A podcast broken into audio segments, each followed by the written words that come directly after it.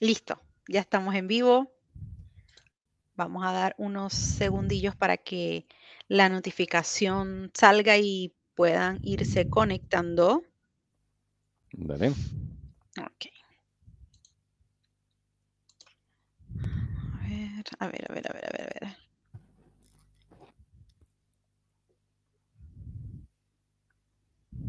Listo. Esta aplicación es gratuita, de Stringer. Eh, sí, tiene premium también. Buena, Bueno, ahora sí, ya, ya sale la notificación. Así que, hola a todos, muy buenas tardes. Bienvenidos a otra edición de TechPil, un espacio donde conversamos sobre tecnología. Mi nombre es Sheila Salas y les doy la más cordial bienvenida a todos ustedes. Bueno, y hoy este, nos acompaña Marco Bravo, quien es Project Manager en Seidor Chile, y con él vamos a conversar sobre un tema que parte de la audiencia me ha solicitado conversar, así que quién mejor que él como para conversarlo. Es sobre RPA, Robotic Process Automatization o Automation. RPA. ¿Qué es y cómo nos ayuda? Muchos de ustedes lo han leído por ahí, han visto que varias empresas han modificado este, la estructura laboral implementando RPA. Entonces, como que para conocer más sobre este tema, eh, pues invitamos a Marco para que nos desglose y nos descifre el mundo RPA. Hola Marco, ¿cómo estás? Bienvenido. Hola Sheila, buenas tardes, ¿cómo están? Buenas tardes a todos, espero que estén todos muy bien. Ya, ojalá alguno en sus oficinas, otro en su casa, en, en, función de lo que es hoy día la pandemia. ¿ya? Sí, te sientes un pajarito encerrado. Sí, bueno, estoy, estoy acá en una de, la, de las habitaciones de mi casa. Ya, afortunadamente eh, hemos estado en, eh, todos bien, digamos, con este tema de la pandemia, así que trabajando desde el hogar, ¿ya? con todo lo que eso significa. Sí, pero ahí vamos, ahí le estamos dando. Bueno, y antes de arrancar con la ronda de preguntas, le quiero hacer a todos ustedes unos breves recordatorios. La primera es que una vez finalizada la transmisión, vamos a dejar pineado, colgado esta grabación en el perfil de Seidor Chile. Así que si llegaron tarde, no se preocupen, pueden darles replay al video que vamos a dejar colgado allí. Asimismo, pueden seguir formulando sus preguntas si te, vieron la transmisión, quedaron con, con, alguna duda, pregunta o simplemente quieren compartir su opinión o hacer un comentario, pues déjenla en la cajita y ahí nosotros vamos a seguir la conversación con ustedes. Otra cosa es que también nos pueden encontrar por Spotify. Eh, búsquennos en la sección de podcast eh, TechPil Seidor Chile. Allí van a encontrar esta edición y las anteriores. Así que, ah, y otra muy importante es que durante la transmisión, por favor, si quieren eh, hacernos algún comentario, opinión o, dar, o formular alguna pregunta a Marco, siéntense libre, déjenla en la cajita de, de, preguntas que yo se las voy a formular antes de terminar eh, la transmisión, ¿vale? Así que vamos, aquí tenemos un comentario. Hola, Miguel Castillo, se conectó. Buenas tardes, buenas tardes, Miguel, gracias por conectarte. Hola, Miguel. Así que vamos a darle. Are you ready? ready. Let's go. Ok, bueno, Marco, primero que todo, ¿qué es RPA? Bueno, RPA es una tecnología que empezó ya hace un, tiempo atrás. Eh, que como, su, como, dice su nombre, nos permite robotizar procesos o automatizarlo. ¿bien? Es una tecnología para mi gusto, que es no invasiva, porque me permite eh, colocar un producto dentro de la empresa que utiliza el ecosistema. ¿ya? ¿Qué es lo que es el bot en el fondo, o el robot? Es una pieza de software que me permite interactuar con el ecosistema. Me permite digitar como lo haría una persona, me, permite mover archivos, me permite eh, hacer transacciones, me permite conectarme con otro sistema en caso que, que, tengan, por ejemplo, una API o un servicio. Por eso es no invasivo, es una herramienta que utiliza el ecosistema y no tengo que hacer nada nuevo. Entonces, cuando, cuando tú lo implementas dentro de la empresa y le enseñas a un robot cómo haces tu tarea, por ejemplo, de conectarte a, un, a, una, a una, web para bajar un archivo, ese archivo abrirlo, eh, sacar información, y, por ejemplo, ingresarlo dentro de una aplicación, que podría ser una aplicación legada, un SAP Business One, una aplicación SAP o cualquier otro elemento interno que tú tengas, el robot lo puede hacer. Entonces, imita ese comportamiento humano, eh, pero a través de un bot. Eso, digamos, en términos generales, lo que es la tecnología RPA. Una tecnología que me permite automatizar las tareas humanas que hoy día son rutinarias y que tienen una cierta lógica, tienen un, proceso bien definido. Excelente. ¿Y en cuáles procesos se puede aplicar el RPA? Bueno, como les comentaba, eh, uno, uno, con el RPA puede hacer muchas cosas. puede, mover, eh, puede mover archivos, puede escanear, por ejemplo, información que venga en los correos electrónicos, eh, puede tomar información desde, desde la web o desde un sistema. Entonces, me permite trabajar con una diversidad de, procesos. Ahora, específicamente, eh, cualquier proceso que hoy día sea rutinario, que sea manual, por ejemplo, o que sea eh, intercambiar información entre un sistema que a lo mejor tiene una tecnología más antigua y uno nuevo, son elementos que me permiten determinar qué procesos o tareas yo puedo automatizar. Ejemplos de ello.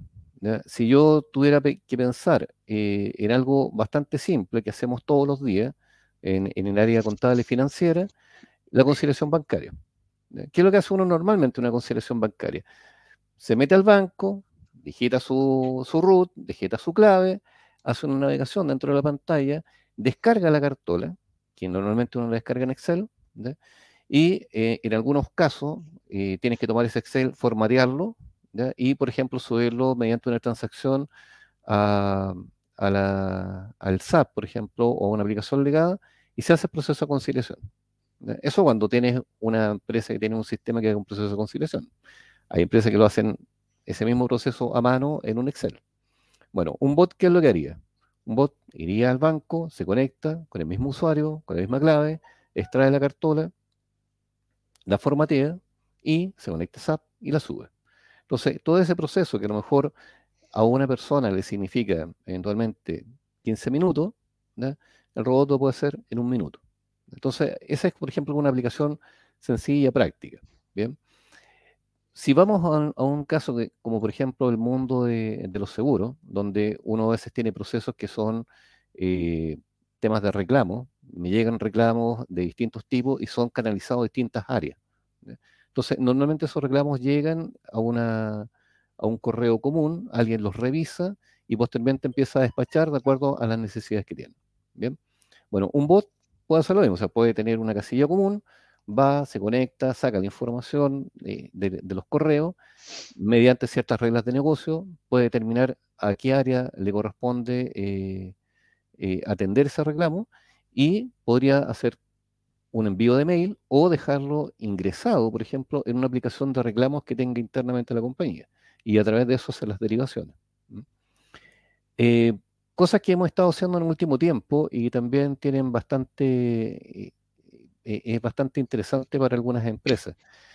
empresas que tienen, reciben, por ejemplo, a través de Marketplace, a través de la página web, a través de correo, órdenes de compra de, de sus clientes. Entonces, normalmente en la orden de compra o viene en un PDF o viene en un Excel, que es más o menos estructurado. Entonces, uno puede tomar esa información con el robot desde el Excel o desde el PDF, interpretarlo y crear una solicitud de pedido, por ejemplo, en un sistema. Eh, esas son aplicaciones prácticas que uno puede hacer. Ahora, em, ¿en qué tipo de proceso? Procesos de recursos humanos, todo lo que tenga que ver, por ejemplo, con onboarding, todo lo que tenga que ver con eh, temas de, selección, por ejemplo, uno hay criterios ahí que puede ocupar, que puede robotizar. Eh, en el caso de administración y finanzas, todo lo que tenga que ver con, conciliaciones, por ejemplo, procesos de pago, en temas de, venta, conciliaciones de venta, generación de informes, eh, temas de atención de cliente. También, por ejemplo, hay bots que funcionan con los chats. Eh, posiblemente muchos de ustedes han visto realmente en Falabella o en algún, algún otro retail que tienen una ventanita al lado y dice, eh, ¿en qué María, te le ponen ¿Mm? un nombre humano. Claro, pero en el fondo es un robot. Y, además es un robot más inteligente, porque está condicionado a ciertas respuestas que tú vas dando a ciertos tips. Entonces tiene, al igual que lo haría una persona, así como yo estoy con un cintillo que tendría al lado un, script que me diría, salúdela, eh, pregúntele su nombre, cuál es su teléfono, etcétera, el robot hace lo mismo. Entonces, eh, ¿qué es lo que hace en ese caso? Eh, te está atendiendo un bot por el, por el chat, recoge esa información y esa información él la puede ingresar inmediatamente a una aplicación que, o un mail para que lo atienda un ejecutivo. Y es más, si tú eh, registras, por ejemplo, el root, es capaz de, si tú eres cliente o, hay datos tuyos, de identificarte y ver si, por ejemplo, en caso de ser cliente, quién te atendió o quién fue la última persona que te atendió. Entonces, la, dinámica que tú puedes establecer para robotizar procesos dentro de la empresa es grande. Y todo eso va a depender eh, de qué tan maduro es el proceso que tú estás llevando. Normalmente, y, este es un punto importante, normalmente cuando habla de robotización, está hablando de procesos que están existiendo hoy día, que son maduros, no de procesos que van a existir. Cuando hay procesos que van a existir y queremos además una herramienta robotizada, primero hay que definir el proceso para después definir cuál es el robot que voy a aplicar. Eso digamos como, en grandes rasgos, pero el, ámbito de aplicación es bastante grande. Ok, bueno, antes de seguir la explicación que nos está dando Marco, vamos a saludar por aquí. A ver, eh, Brian Iturbe, hola, buenas tardes, gracias por conectarte. Miguel Castillo Caguas, buenas tardes, Miguel, gracias por conectarte. Así que, bueno, esperemos que, la gente se siga conectando para que escuche toda la información, la buena información que nos tiene Marco aquí, eh, compartiéndola. Este, ahora, ¿Qué se debe considerar antes de implementar un proyecto RPA? Uf, eh, buena, buena esa pregunta porque, a ver, muchas empresas dicen, eh, quiero, quiero robotizar, necesito necesito mejorar, necesito ser más productivo. Entonces, muchas veces dicen, ah, podemos robotizar y eso nos va a ayudar. Y, a veces no es tan cierto. A veces uno tiene que entrar, mirar, digamos, los procesos, mirar las tareas. A veces hay, yo, yo les llamo, digamos, vicios administrativos o vicios de, tarea, digamos, que con solamente una, mejora, un cambio, digamos, en, el, en la forma de hacer las cosas, mejora mucho. A veces hay decisiones que se están tomando que, no son necesarias y te ayudan mucho. Pero cuando tú vas a, entrar a, usar la tecnología de RPA, eh, uno lo primero que tiene que ver es en, dentro del mundo que, tiene, y la forma más fácil de ver es dónde tengo gente que está eh, haciendo tareas eh, humanas de digitación que en el fondo, por ejemplo, no me están aportando mucho valor. Hay que hacerla. O sea, el valor es que hay que hacerla, porque tengo que tengo que completar una, planilla o tengo que hacer una conciliación, por ejemplo, o tengo que validar las órdenes de compra con respecto a lo que tengo en bodega. Eh, son tareas que tengo que hacer. Pero a lo mejor la persona que está haciendo esa tarea hoy día eh, la podría ocupar en otra labor que fuera mucho más productiva, mucho más, digamos, del perfil profesional que tiene. Entonces, lo primero que uno ve cuando, cuando entra a la empresa, ve todo el espectro de de tareas que hoy día existen, y eh, ya uno, con, esta evolución que ha tenido el RPA, ya hay varios procesos que uno identifica inmediatamente que uno podría hacer. Dentro del ámbito administrativo, dentro del ámbito contable, dentro del ámbito financiero, dentro del ámbito de, venta, dentro del ámbito de reclamo, atención de clientes, etcétera, ya hay ciertos eh, procesos que uno sabe que podría automatizar. Entonces uno entra en la empresa B y dice, ok, tengo todos estos procesos hoy día, que tengo una línea en la cual tengo personas involucradas y esas personas hoy día están, por ejemplo, haciendo labores manuales que le toman un determinado tiempo. Invierto mucha gente o invierto mucho tiempo en hacer esa tarea. Entonces, eh, la siguiente pregunta que uno se hace es, bueno, esas tareas que hoy día están haciendo, ¿son solamente tareas que están usando herramientas Office, por ejemplo, o son herramientas que están usando el sistema, que tengo como core de la compañía. Entonces, uno empieza a mirar eh, cuánto, cuánto el tiempo que estoy gastando en desarrollar esas tareas.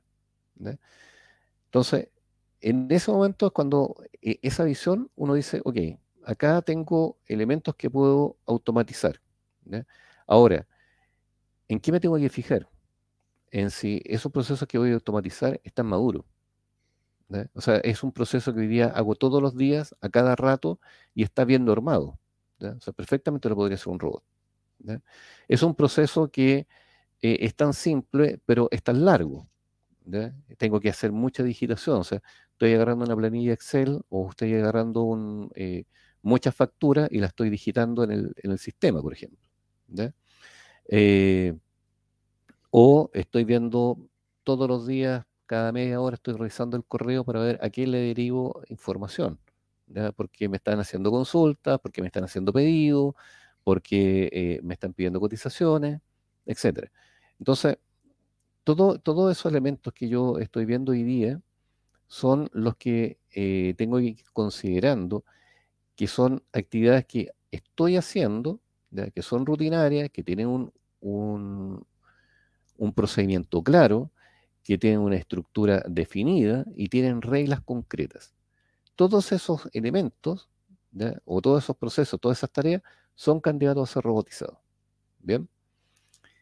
Eh, tengo interacción entre sistemas que son más antiguos con sistemas nuevos. Por ejemplo, hoy día todavía existen empresas que tienen sistemas que son eh, antiguos, o sea, que son de 10, 15 años atrás, ya, con tecnología, o sistemas que eh, fueron comprados y, no tienen mantención. Entonces, no puedo crear una integración con esos sistemas. Entonces, necesariamente tengo que digitar. Entonces, quiero que esos también son elementos que uno puede considerar hoy día, decir, mira, acá tengo un trabajo, una tarea que puedo robotizar. Bien. Eh, elementos que son a veces de, eh, de, contingencia. Hace poco ya nos pasó con un cliente que nos pidió un bot de emergencia. ¿Por, qué, era un bot de emergencia? Porque resulta que ellos se dieron cuenta que dentro de toda su cadena tienen integrado un marketplace del cual bajan información, pero cuando se les cae el marketplace, no, no pueden eh, integrar la información con, su core de pedidos. Entonces, ¿qué fue lo que hicieron ellos? Nos pidieron que en caso de emergencia se tomen todas todas las órdenes de compra que vienen en el marketplace y tengamos un bot que lo único que haga es digitar tal cual como dice una persona, que es lo que hacen ellos cuando tienen esa emergencia. Y ese bot opera solamente en esos casos. ¿Te fijas? Entonces, eh, esos son, son, elementos que uno tiene que, tiene que eh, visualizar dentro de, dentro de la empresa antes de robotizar. O sea, ¿qué es lo que voy a hacer? ¿Qué es lo que quiero robotizar? Y finalmente, hay también una variable que es importante. O sea, el hecho de que yo voy a automatizar o voy a robotizar tareas implica que eh, tengo una política de automatización detrás. ¿Y por qué esto es importante?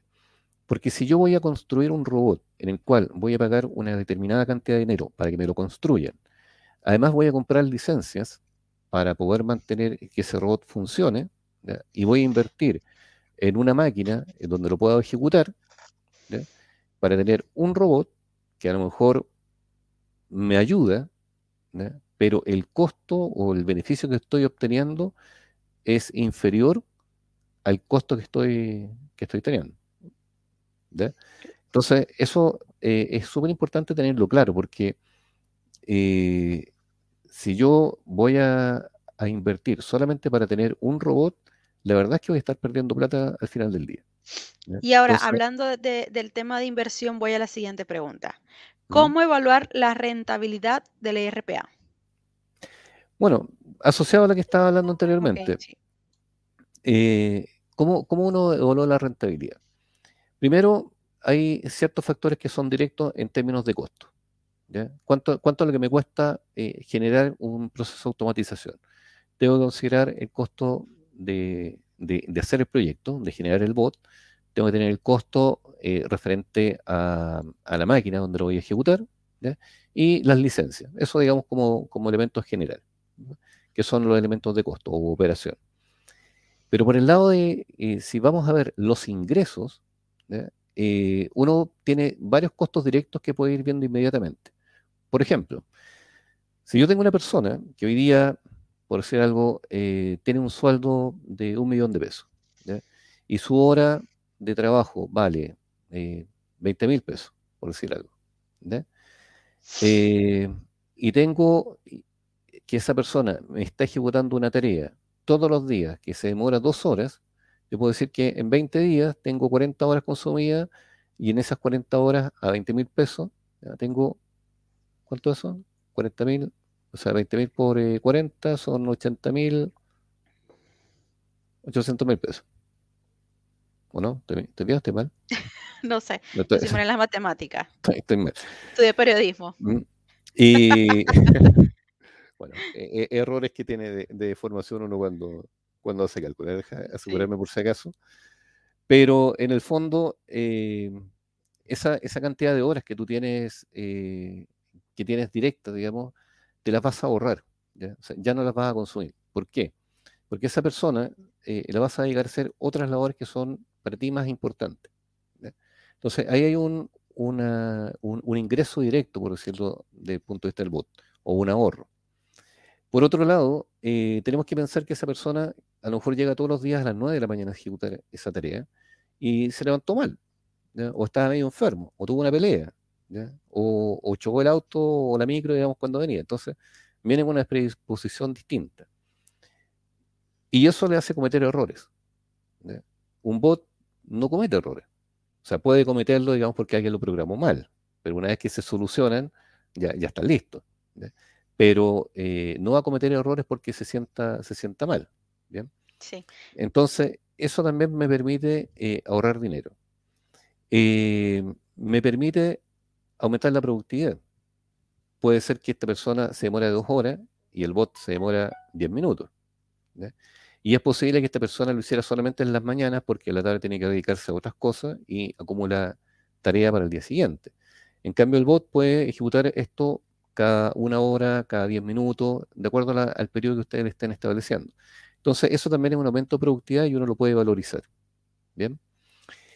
Eh, todo lo que son las horas de reproceso, o sea, cuando hablamos de que la persona se equivoca, muchas veces no es solamente el hecho de que, ah, se equivocó y hay que ingresarlo no, no, se equivocó y hay que hacer una serie de correcciones dentro del sistema porque se ingresó mal el dato y al ingresarlo mal, eh, a lo mejor generó una compra que no correspondía o generó un aviso o generó o generó, por ejemplo, un, una alerta. Entonces, eh, todos esos elementos uno tiene que tenerlos considerados y valorizarlos. ¿bien? Eh, otro ejemplo, la gente, eh, tengo una persona que está haciendo esa tarea, pero cuando se va de vacaciones, tiene que reemplazar a otra. Y cuando lo tiene que reemplazar, yo tengo que tener una hora de capacitación con esa persona, enseñarle. Y a veces eso no es... La cruda realidad. Claro, no es una hora, son varias horas. Y además esa persona nueva tiene, es propensa a cometer errores, porque no, no domina la, aplicación. Entonces, también es un elemento que uno puede decir, ok, ahí también tengo una ahorro de inversión. Entonces, uno, ¿qué es lo que hace? Tabula cada uno de esos elementos como ingreso y ve los costos. Entonces, eh, cuando tú tienes un bot, dice, ok, este bot me vale eh, o me renta 100 mil pesos me renta 300 mil pesos por todo esto ahora que hemos conversado. Y en inversión tengo, eh, no sé, 5 millones de pesos. Bien. Lo que te decía antes, si yo mantengo solamente un bot con este, con este nivel de costo anual, no voy a alcanzar, digamos, un punto de equilibrio. Entonces, eso es la importancia de tener una, política de, de robotización. Porque si yo ya tengo dos bots, toda esta infraestructura que tengo acá, ya, eh, ya, ya, la tengo, ya la tengo comprada, o sea, ya la tengo gastada. Entonces, voy obteniendo más ingresos. Entonces, es muy probable que si tú tienes una política en la cual este año vas a desarrollar, por ejemplo, 10 bots, 15 bots, y sumas toda la rentabilidad que te está dando, todos los ingresos, y lo contrastas con tus gastos, vas a encontrar un punto de equilibrio y después vas a empezar a obtener rentabilidades. Y esa es la forma de, ir haciendo las evaluaciones. Y es algo bastante sencillo, es cosa, digamos, de empezar a ver en la tarea, cuando uno, cuando uno va a robotizar, define aquellos productos que tienen alto impacto dentro del negocio, eh, que sean visibles y que te ofrezcan una buena rentabilidad. Entonces, esos son los que tú vas a ir priorizando durante el, el roadmap de, instalación. Bueno, y antes de pasar a la, siguiente pregunta, eh, les quiero recordar a todos ustedes que pueden formularle preguntas, eh, generar comentarios, opiniones. La idea es compartir ideas, debatir eh, en la cajita de preguntas. Al finalizar la, ronda de preguntas que tengo aquí para Marco, la, le voy a formular las preguntas de la audiencia. Este, Vamos a pasar a la siguiente pregunta. No, voy a, voy a intercambiar las preguntas que tengo yo aquí. La otra es para cerrar con la más, puede ser como la más polémica. Eh, ¿qué, ofreces, ¿Qué servicios ofrece Seidor en RPA? Bueno, eh, nosotros partimos ya hace un tiempo con, todo lo que es el tema de robotización y eh, nosotros tenemos la capacidad hoy día de acercarnos a las empresas y acompañarlos, por ejemplo, en este descubrimiento de la tecnología. Hoy día eh, hay muchas empresas que conocen, han oído hablar, a lo mejor han tenido una prueba de concepto, eh, pero necesitan ya empezar a, robotizar sus procesos. Nosotros, en ese sentido, podemos ir acompañándolos en este, en este viaje, donde empiezan a descubrir un poco la tecnología, empiezan a descubrir su aplicación, empezamos a ver cuáles son los procesos que pueden robotizar, cuáles son las tareas, y eh, empezar a desarrollar todo este camino para poder tener un robot instalado. Eh, como parte de eso, tenemos todo lo que es el proceso consultoría, en el cual nosotros nos adentramos a la empresa para descubrir cuáles son los procesos o las tareas que son susceptibles de ser automatizadas. Y dentro de eso, en conversación, obviamente, con el cliente, eh, definir cuáles son los elementos eh, que vamos a priorizar, cuáles son los de mayor impacto que, le interesan o, los que hoy día le duelen más. Y, y, eso es un concepto bien bueno, porque cuando uno entra a robotizar es porque tiene un dolor. Y ese dolor se traduce en que tengo gente o tengo procesos en los que estoy ocupando muchas personas o personas muy importantes y me gustaría liberarlos para que hagan las tareas más importantes que, tienen. Y eso lo puede hacer un robot. Entonces, eh, nosotros acompañamos al cliente en hacer ese descubrimiento y lo hacemos a través de estos procesos de consultoría que finalmente eh, radican en que tengas un roadmap completo de un proceso con los puntos de robotización que te es eh, relevante para que tú puedas tener un, buen, un, buen proceso de automatización. Además de eso, somos capaces, digamos, de, diseñar el bot, desarrollarlo, mantenerlo, em, hacer todos los ajustes que sean, que sean necesarios. Además de eso, eh, tenemos un modelo de servicio, sobre todo en aquellas empresas que de repente no quieren comenzar invirtiendo en, tecnología. Y eh, nosotros en ese caso nos hacemos cargo de disponibilizar los, bots y colocamos las licencias, colocamos las máquinas. Entonces, eh, nos conectamos vía VPN, por ejemplo, a, los servidores del, cliente y ejecutamos, nosotros nos hacemos cargo de la ejecución de los bots y por eso, digamos, tenemos un, un, valor, digamos, que, que estamos cobrando. Aquí justamente, Marco, disculpa que te interrumpe, tenemos un comentario de la audiencia. Ricardo Verdugo te pregunta, ¿qué división de Seidor ve estos temas? Eh, bueno, nosotros tenemos la división, la división a la que yo pertenezco, eh, eh, se llama Consultoría de Nuevas Tecnologías, que es la que pertenece a Seidor Technologies, que es una de las de las empresas, digamos, de Seidor Chile. Ok. Súper. Bueno, y antes de, ah, bueno, aquí también tengo otro comentario que va relacionado a la última pregunta. Este, y Jan Siqueira comenta, la automatización industrial es, es el futuro, industria 4.0 cada vez más presente. Y sí, justamente, bueno, de ahí la voy a enlazar con la última pregunta que tengo aquí, y es que cuando tú te escuché todo este rato aprendiendo sobre el tema, y lo primero que se me vino a la mente fue, como buena millennial, millennial Eh, los supersónicos, yo recuerdo, o sea, yo cuando era chica, yo me imaginé, no sé, en el 2000 van a haber eh, carros voladores, va, va, a existir una robotina. Y pues no fue tan literal, pero a medida que pasan los años sí vemos un acercamiento increíble y sobre todo después de la pandemia, una aceleración tecnológica bastante impactante. Eh, la inteligencia artificial de verdad, ya vamos por la inteligencia artificial por comandos de voz. Increíble. Eh, y bueno, el RPA ya tiene su tiempito trabajando, no es algo tan, tan nuevo, pero sí va como que e, e, e, es, novedoso, pues aún sigue siendo mm, de, novedoso su, uso. Entonces ahí viene mi pregunta y es el miedo de muchas personas que ven estos cambios. Y la pregunta para cerrar es, ¿es posible reemplazar al humano con el RPA? A ver, a, mí, no, me gusta mucho la palabra reemplazar, porque, porque suena, eh, suena como desechable. Eh, yo, yo más que, más que decir reemplazar, yo diría liberar.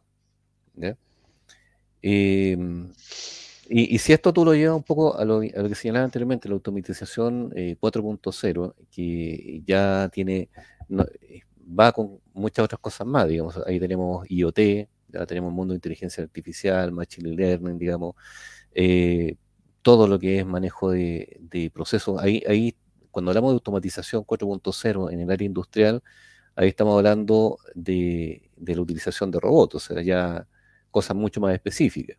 O sea, estos típicos robots que vemos en las, eh, en, las líneas de ensamblaje de autos, que son estos brazos mecánicos que van pinchando y sondando, estamos hablando de ese tipo de cosas. Estamos hablando de, elementos más inteligentes, en los cuales puedes percibir el entorno y tomar decisiones para poder aplicar ciertas ciertas rutinas o disparar ciertas alarmas. Eso también uno lo hace con, lo puede hacer a través de estos procesos de automatización. ¿ya? O sea, yo podría tener robots hoy día que estuvieran monitoreando una serie de sensores y al momento, digamos, que uno de estos sensores se dispare, levantar una alarma y a lo mejor mandar, por ejemplo, vía SMS eh, o vía WhatsApp o vía una señal de radio a una persona para que acuda a ver ese, lugar. ¿ya? Entonces, eh, eh, yo siento, digamos, de que más que, más que reemplazar a las personas, las estás liberando. Y, por qué digo liberar? Uno cuando, uno cuando está trabajando, y uno entra a trabajar y tiene la fortuna de trabajar en lo que le gusta, ¿sí? tiene la fortuna de trabajar en lo que le gusta, cuando te mandan a hacer algo Así que, por ejemplo, en el caso mío, a mí, me gusta, digamos, estar eh, eh, haciendo procesos de diseño, de proceso, eh, diseños de sistemas, diseño de tecnología, etc. Y me dicen, oye, tienes que ir a, digitar, qué sé yo, todas las oportunidades, por ejemplo, en el, fan channel. y, es, una, es una pega que yo digo, chuta, y no la puedo hacer otro. Entonces, son, son, cosas que a uno le quitan tiempo y dice, chuta, me sacaron de, de la parte que me gusta. Entonces, mucha gente, muchas veces eh, están en, eh, por ejemplo, a veces incluso en posiciones eh, de, decisión. O sea, tenemos jefes de área, un gerente que de repente tiene que estar revisando o extractando información para generar un informe y, y, pierde tiempo. Entonces, Visto de otra manera, son lucas que se están gastando desde el punto de vista de la empresa. Y por otro lado, esa persona eh, podría estar haciendo una labor mucho más productiva, mucho más orientada a su perfil. Y además, desde el punto de vista interno, como persona, es una labor que a lo mejor no le gusta hacer, pero tiene que hacerla porque es necesaria, pero no le gusta. Entonces, el, el incorporar un robot, en este caso, lo libera. ¿ya? Lo libera para poder hacer esta otra labor que es más productiva, lo libera porque va a ser algo que le gusta, y no algo que tiene que hacer por obligación, y que además es rutinario tiene que hacerlo. Entonces, me gusta más ese concepto de, liberación. Eh, una coexistencia. Yo creo que vamos a tener una coexistencia, además que el bot no tiene algo que tiene el humano, que es la creatividad y la... Exacto. No, Exacto, y hay otro, hay otro elemento importante, que es la coexistencia. No todos los bots son eh, automáticos. Hay otros bots que uno los construye, pero que son, eh, son utilizados en función de que un humano los dispare. Y son complementarios. Entonces, muchas veces el bot hace la pega eh, rutinaria de, cálculo, de digitación, de validación, etcétera, y me arroja un resultado. Y yo ese resultado lo único que tengo que hacer es decir, a ver, me cuadran los números, están bien los conceptos, ok, lo apruebo y sigue la línea del curso. Entonces, eh, son complementarios las tareas, más que, más que irlos reemplazando.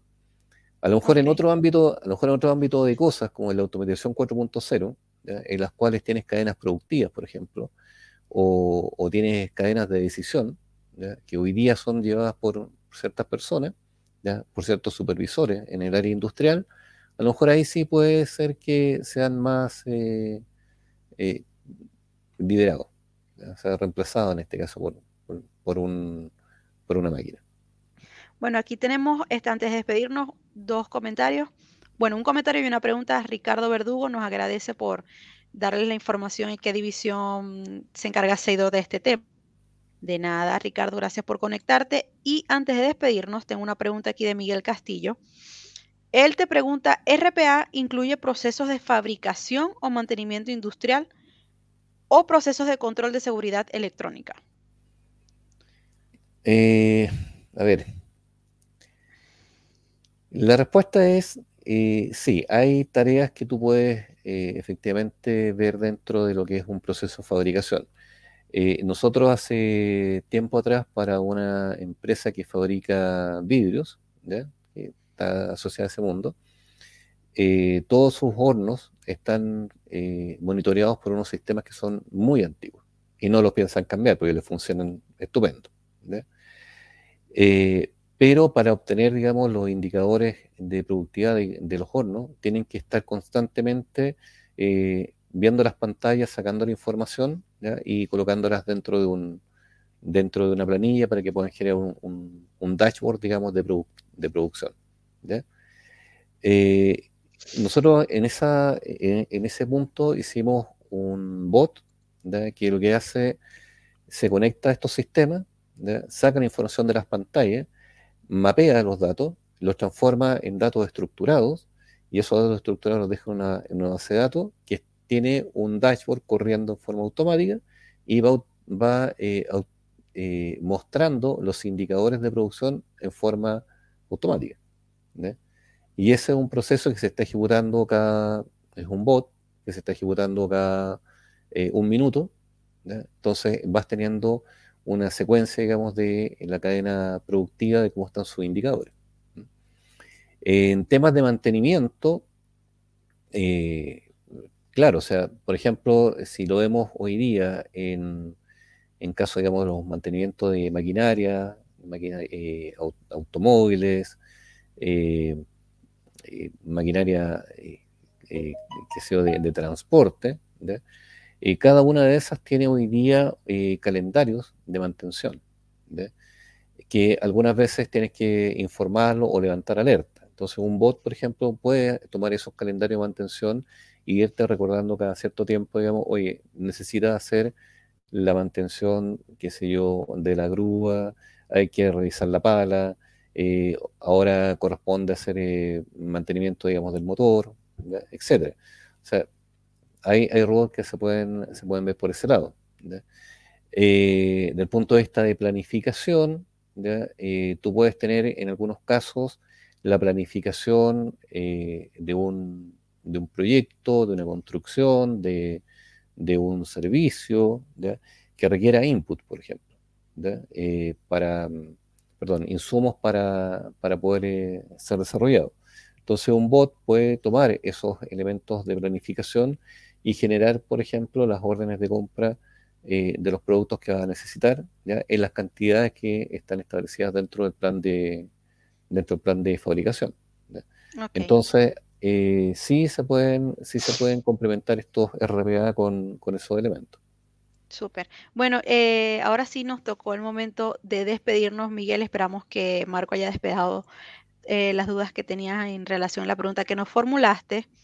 Y bueno, antes de despedirme, quiero recordarles que esta conversación, como ya les comenté al principio, va a quedar pineada, colgada en nuestro perfil de Seidor Chile. Recuerden que para poder, para que les llegue la notificación de que estamos en vivo, tienen que seguir nuestra cuenta en LinkedIn. Allí nos dan follow Seidor Chile y el día que nos conectemos, ahí les va a salir la notificación y ustedes ahí se conectan con nosotros. Eh, pueden darle replay cuando gusten y si quieren seguir formulando preguntas, comentarios, opiniones. La idea es, compartir eh, diferentes puntos de vista.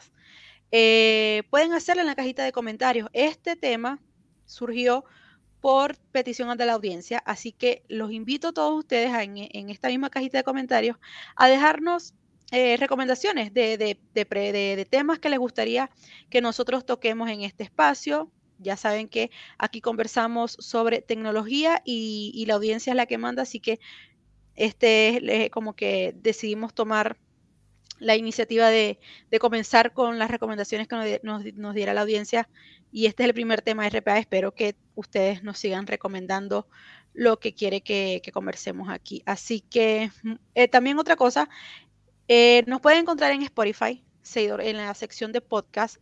Seidor Chile Ted Pill. Allí van a encontrar esta edición y las anteriores. Así que antes de despedirme solamente para ver, tengo un comentario por aquí. Vamos a ver. Ah, ok.